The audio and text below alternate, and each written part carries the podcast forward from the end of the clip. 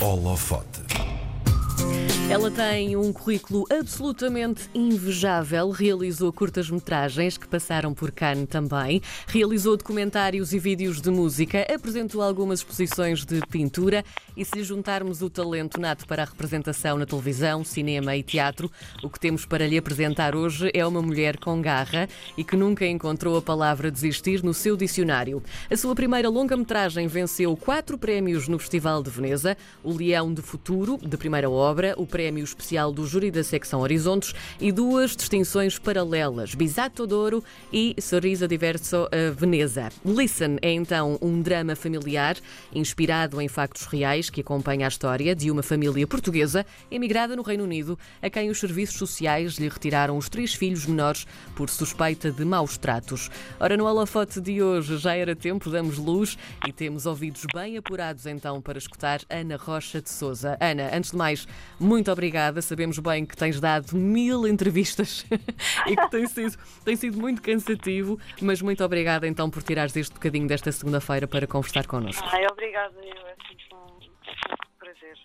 Ana, vamos então, se calhar, iniciar por esta parte, até porque é importante falar disto antes de esmiuçarmos aqui este fantástico filme. A tua vida profissional tem sido muito cheia, tens obra feita, consistente, e é uma obra incrível, e sabemos que não tem Ai, sido fácil. sabemos que não tem sido fácil. Desistir alguma vez foi a palavra de ordem ou havia um bichinho que te apoquentava dia e noite a dizer faz, faz porque vai acontecer? Bem, isso, esse bichinho foi o que teve sempre, quase sempre presente. O- O bichinho do faz, faz, faz, ah, não pares. Ah, claro que depois há fases mais, mais complicadas do que outras. Sim. E, hum, mas nunca, na realidade, nunca cheguei a desistir. E ainda bem, porque eh, este, este Listen e este, este filme também que agora te trouxe estes prémios todos e que te trouxe mais visibilidade ainda, é um filme construído a partir de várias histórias reais e que tu foste também acompanhando. Ahm, quando é que tu sentiste o apelo ou quando é que te deu o clique do eu tenho de fazer um filme sobre isto? Conta-nos um bocadinho a história por trás deste, deste filme. Hum, eu deparo-me com o tema hum, de uma forma mais profunda quando sai uma notícia. Eu já estou a viver em Portugal e já tinha sido mãe, portanto isto foi no início de 2016, e deparo-me com a notícia de uma portuguesa a viver em Inglaterra a quem retiram um bebê com dias. Hum, e eu, eu tentei perceber como é que isto era possível e, e começo a perceber que há muitos, muitos casos. Ahm, não, não me centrei especificamente naquele caso, de maneira nenhuma, mas foi aquele caso que fez com que eu mergulhasse nesta, nesta realidade das adoções forçadas com, com muita profundidade. E, e, acima de tudo, tem a ver com este meu choque de ter sido mãe recentemente e de também ter vivido no Reino Unido e de começar eh, a perceber que há muitos equívocos, que há muitos erros e que, e que nada podia eh, garantir que não que não pudesse acontecer a mim, por exemplo, que não tivesse que não tivesse acontecido a mim se eu, se eu vivesse lá eventualmente como, como tinha vivido efetivamente e acabei por ser mãe cá essa essa conjugação de fatores impressionou-me de uma forma eh, até pessoal A forma como tu também falas deste filme e, e nota-se bem, hum, dá para perceber que é também um apelo teu. Qual é a mensagem exata que tu queres passar com o Listen? Ou seja, hum, claro que é uma situação recorrente, pelo que percebemos, hum, mas como é que te atormenta uh, nestas. O que é que te atormenta exatamente nestas histórias reais e o que é que tu A mim- queres passar, não é? A mim atormenta-me, acima de tudo, a injustiça. E onde quer que eu sinta que eh, ocorrem injustiças uma forma recorrente, uma coisa é uma injustiça eh, esporádica que acontece com, e, e que não há nada a fazer sobre isso e que está feito e, e que não, nada se pode fazer. Agora, eh, esta temática continua a ser tratada desta maneira, todos os dias continuam a ocorrer situações destas e se toda a gente só, que se apercebe disto não fizer nada, nada muda. E, hum, e faz-me faz particular impressão as- todas, todas as, questões, as questões relacionadas com injustiça. Ah, sou aquela pessoa que por tendência hum, vai para a frente da batalha e dá o corpo às balas se preciso. E, e assim continuarei a ser. Porquê é que tu achas que continua a acontecer também este, este tipo de situações? Ou seja, por, porquê é que de repente as autoridades britânicas, neste caso e em tantos outros... Não é bem de repente. Não é bem de repente. Um, existe um histórico que justifica. Sim, sim, de repente era. Uh, porquê é que isto acontece? Foi uma, foi uma forma de dizer, mas sim, porquê é que é? Porquê é que há esta vá, implicação? Porque naturalmente, porque naturalmente existem, existem casos em que efetivamente acontece, uh, acontece claro. e, as crianças, e as crianças têm que ser absolutamente protegidas a minha questão com, com, o filme e o fazer este filme não é uh, defender que crianças que são maltratadas uh, que têm que continuar a viver a ser maltratadas. Claro, mais, claro que sim. Algum, não é? Mas um, ehm, tudo isto surge já, já há muitos anos que, uh, que, os, que, os, que a Segurança Social Britânica tem uma postura bastante diferente do, do, do resto dos, dos países europeus.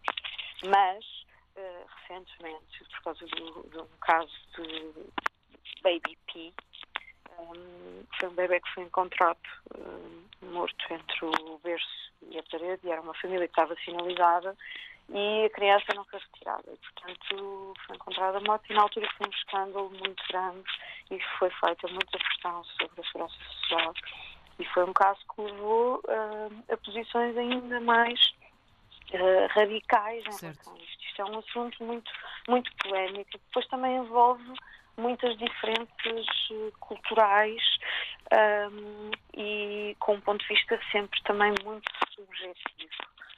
Um, é, também existem, existem fatores económicos envolvidos e isso é quando nós começamos a perceber que, que há, há, coisas que não estão bem que, que facilmente um, a lei é, é contornada uh, e, e, não é respeitada na sua essência e na sua pureza de pretender defender absolutamente o, o superior interesse das crianças.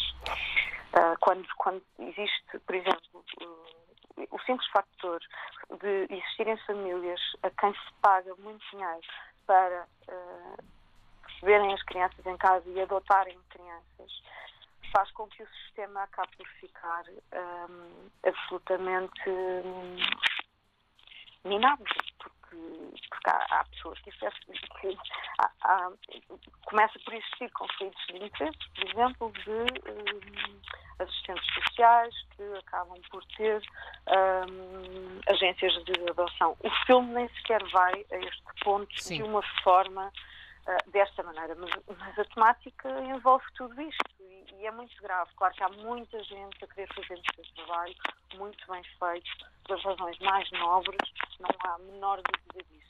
E o meu filme também não vai às razões menos nobres e explorando qualquer tipo de teoria da conspiração. Claro. Não. O meu filme foca-se pura e simplesmente numa família que uh, passa por por uma situação uh, económica muito difícil, numa envolvência de um isolamento social e de dificuldade social elevada e um, com, com muita um, com muita dificuldade em provar uh, a sua inocência. E a Segurança Social um, segue, o, os, segue o protocolo que deve seguir quando um, uma família está sinalizada e quando existem indícios.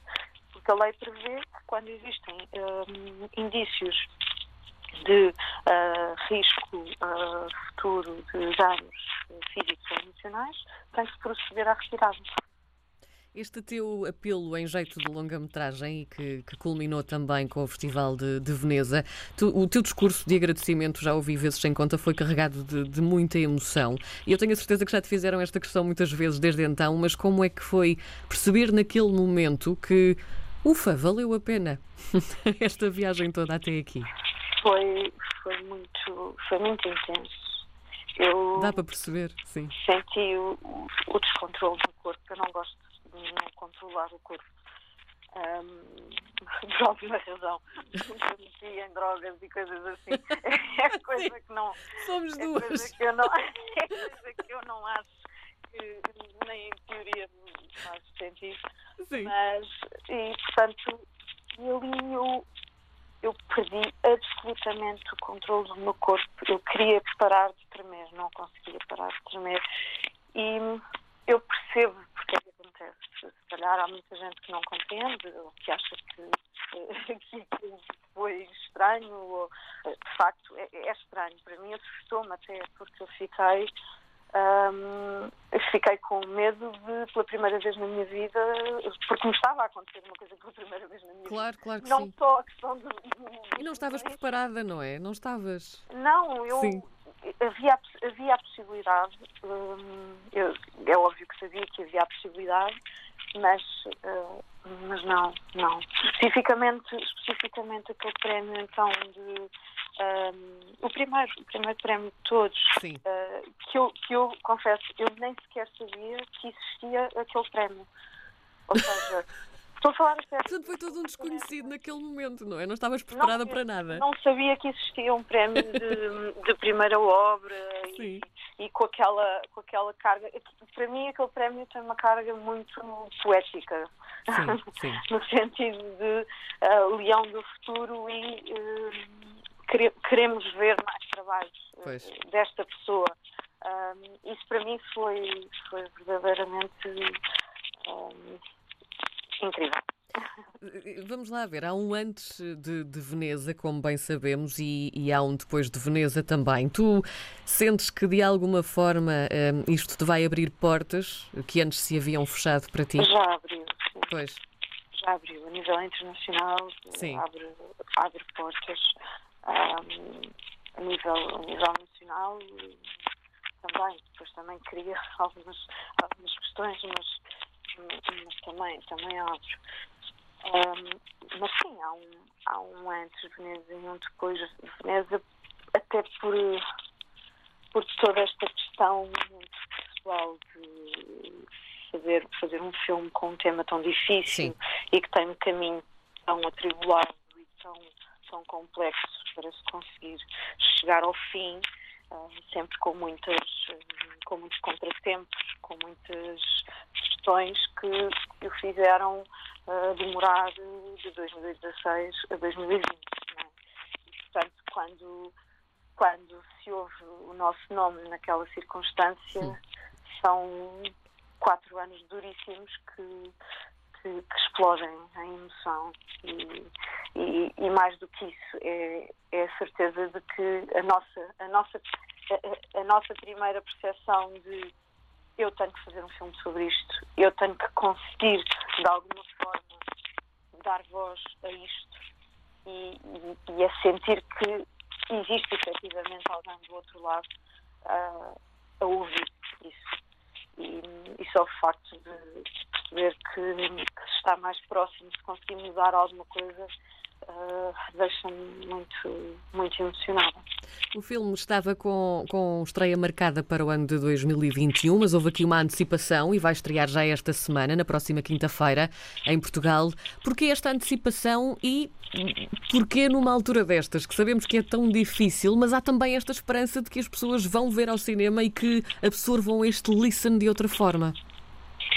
Bem, em relação ao porquê agora, um, está muito relacionado com Veneza, com a reação das pessoas, uh, com a curiosidade. Está fresco uh, ainda, não é? Está, as Sim. pessoas querem, querem muito, investiram muito para fazer o filme. Uh, e nós chegámos à conclusão que não se consegue efetivamente prever o futuro. E, portanto, nós não sabemos claro quando e como esta pandemia vai uh, evoluir e, e, se vamos efetivamente conseguir uh, em tempo breve em tempo breve cons conseguir pelo menos estancar de alguma maneira, seja com tratamento, seja com vacina, portanto não, não conseguimos prever ainda e, e, e eu mais vale viver o momento, também não é? Achei, também achei que esta, esta questão de nos limitarmos a uma tentativa de sobrevivência Sim. que, que não, não, faz, não faz mais sentido.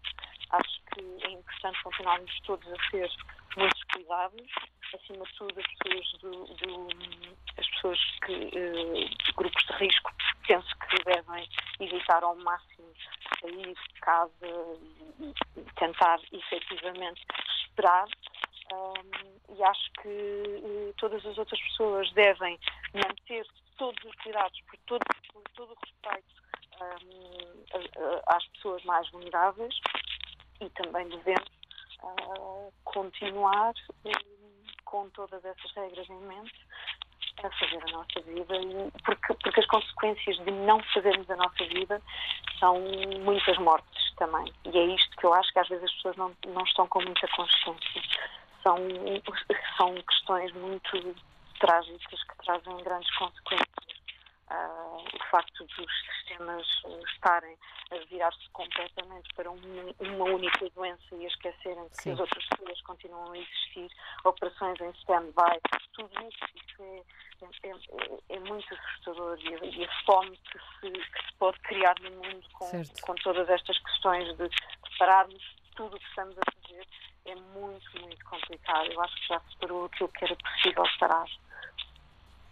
Ana, vamos, vamos continuar então a acompanhar também o teu trabalho agora que tens muito mais asas para voar e muito mais alto também. Obrigada. Foi um prazer muito grande, um gosto muito grande ter-te aqui no nosso holofote Obrigada. de hoje. Eu gostava só de apelar, se fossem ao cinema, vão ao cinema, com máscara, com segurança, com distância de segurança, levem o álcool gel, não mantenham a máscara no, no rosto, deixem um lugar de intervalo, mas vão ao cinema. Não apenas ver o Listen, Sim. que estreia a dia 22, mas ver filmes, ver cinema. Fica então a mensagem de Ana Rocha de Souza, vencedora de quatro prémios no Festival de Cinema de Veneza, com o filme Listen, que está praticamente a estrear esta semana nos cinemas portugueses. Muito obrigada, Ana. Um beijinho muito grande. Obrigada, bom dia.